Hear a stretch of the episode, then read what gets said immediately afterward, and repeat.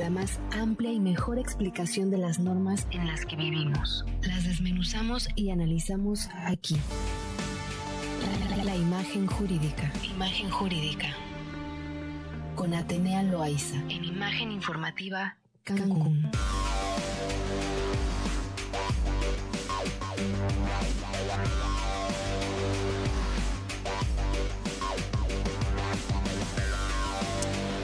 Muy bien, son las seis con tres minutos. Es martes, martes de cuestiones jurídicas con nuestra queridísima Atenea Loaiza de Difen Abogados. ¿Cómo estás, Atenea? Muy buenas tardes. Hola, Mari Carmen, buenas tardes. Muy contenta de estar como cada martes viéndote a través de esta plataforma y, por supuesto, en compañía de tu hermoso auditorio. Coméntanos, Atenea, ¿de qué vamos a hablar el día de hoy? Pues hoy vamos a platicar, Mari Carmen, de un tema bien interesante, creo yo, como todos los que especialmente preparamos para tu auditorio, especialmente hablando de la inviolabilidad de las comunicaciones privadas. Esto, Mari Carmen, a raíz de que la semana pasada el titular de la Unidad de Investigación Financiera o de Inteligencia Financiera, la UIF, eh, el señor Santiago Nieto, anunciara pues públicamente que eh, por ahí descubrieron una lista de nombres y dijo nombres y apellidos de personas que han sido objeto de espionaje tecnológico o espionaje digital a través de, una, de un software que se le denomina Pegasus. La semana pasada, este, este anuncio que hace el, director de, la UIF, pues levanta revuelo, Mari Carmen, pero quisiera yo señalar que este tema no es un tema eh, que exclusivamente se conozca hoy, sino que tiene que ver con antecedentes de gobiernos anteriores a Enrique Peña Nieto, tales como eh, Calderón Hinojosa. Es decir, durante estos gobiernos se estableció una política de lucha contra el narcotráfico. Te recordarás que fue uno de los lemas de campaña de Calderón y que pues se le dio continuidad a través del gobierno de Peña Nieto.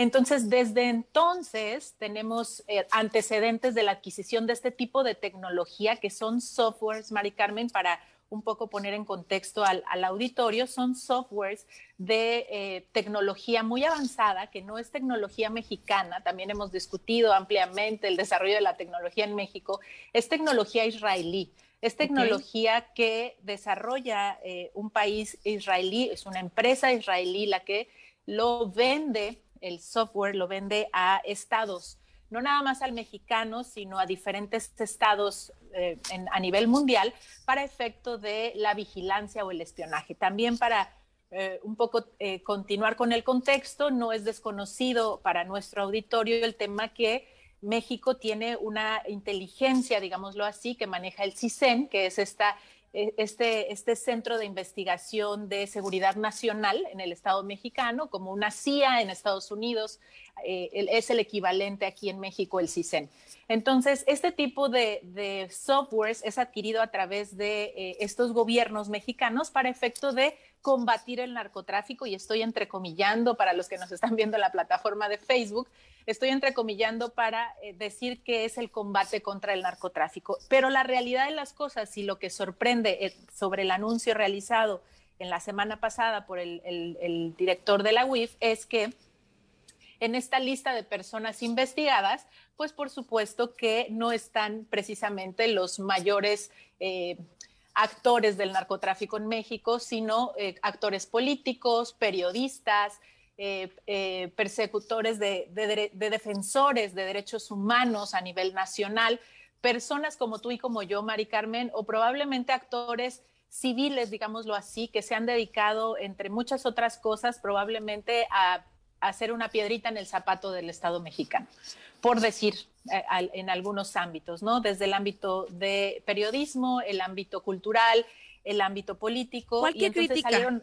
¿no? Así es, cualquier crítica que el Estado mexicano considere una, una afectación o una amenaza en todo caso.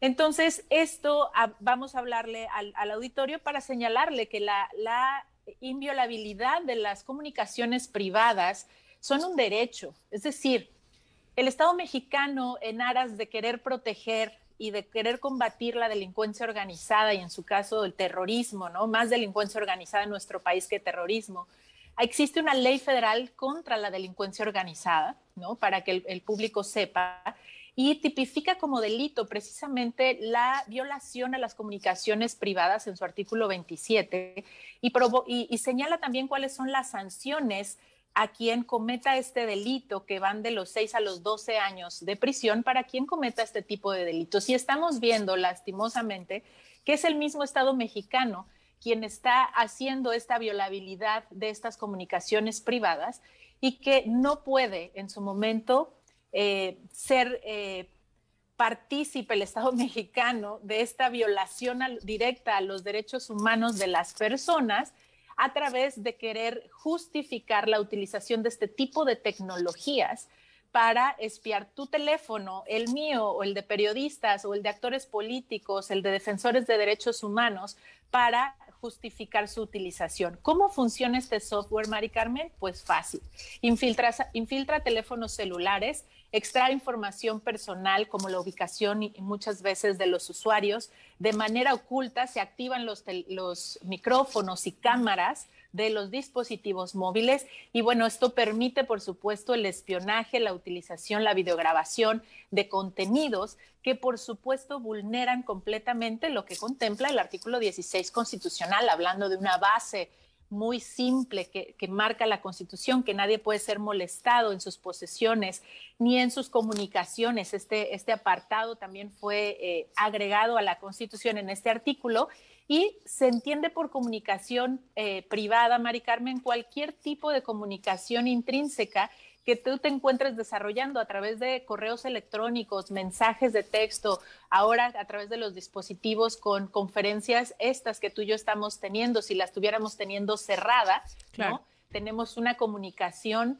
privada y todo esto es sujeto de eh, resguardo a través de nuestra legislación que nace de la constitución política, pero también tratándose de tratados internacionales de los cuales el Estado mexicano es parte.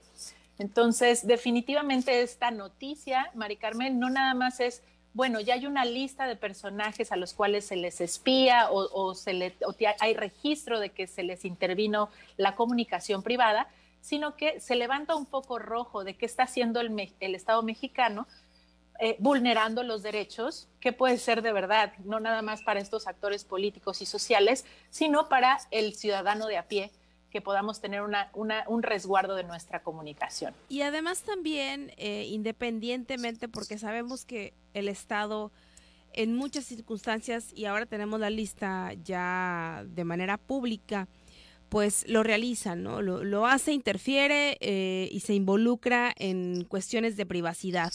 Sin embargo, y lo que me preocupa a mí también todavía más, es la exposición de nivel público de estos nombres y de estos personajes en donde además, bueno, pues eh, se laceran los derechos humanos porque está siendo expuesto eh, a toda la nación de lo que pudiste hablar o no dentro de, de una comunicación pues privada, eh, y hago también tu entrecomillado, ¿Cómo poder defendernos, eh, Atenea? Porque eso sería lo interesante. ¿Cómo poder yo defenderme ante el Estado que interviene en mis llamadas, que interviene en mi comunicación privada? Y pues si estoy hablando o no de política, que sea mi tema de conversación. Así es, y justo va encaminado al tema de la libre expresión, Mari Carmen. Mucho se ha debatido en torno a este derecho humano de la libre expresión, pero bien señalas, lo contenido en una comunicación privada resulta de esa índole privada y de uso exclusivo para los intervinientes.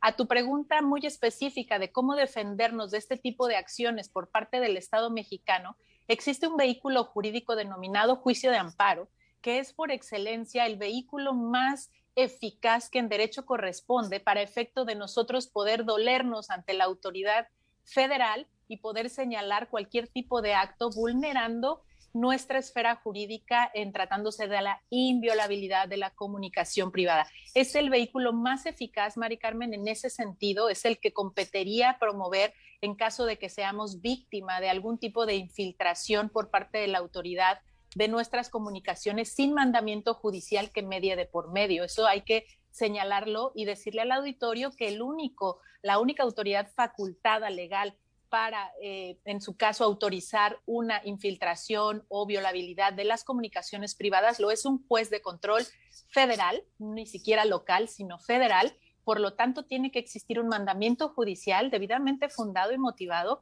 que permita a la autoridad investigadora, en este caso el Ministerio Público, a intervenir y a utilizar este tipo de tecnología sobre la comunicación.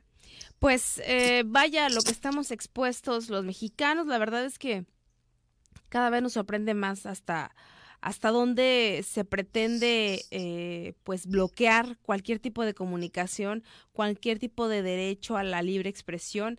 Y lo hemos venido inclusive hablando nosotras también Atenea eh, con esto de la ley Mordaza y que para muchos pareciera eh, exagerado, eh, que inclusive para nuestro queridísimo Alfonso también parece que, que, eso no es real, pero lo vemos constantemente en situaciones tan sencillas como exponernos, exponer a periodistas, exponer a políticos eh, ante el pueblo mexicano y ante pues cualquier eh, parte en donde no se pueden defender los derechos humanos así nuestro gobierno federal. Te agradezco muchísimo, Atenea. rápidamente tus redes sociales, por favor. Así es, Mari Carmen, www.difendabogados.com y arroba difendabogados en las redes sociales, Facebook, LinkedIn, Twitter, Instagram y por supuesto YouTube. Ahí los esperamos con más información de interés. Y buenísimo el contenido de lo que tiene Difenda Abogados. Muchísimas gracias, Atenea. Gracias. Un abrazo.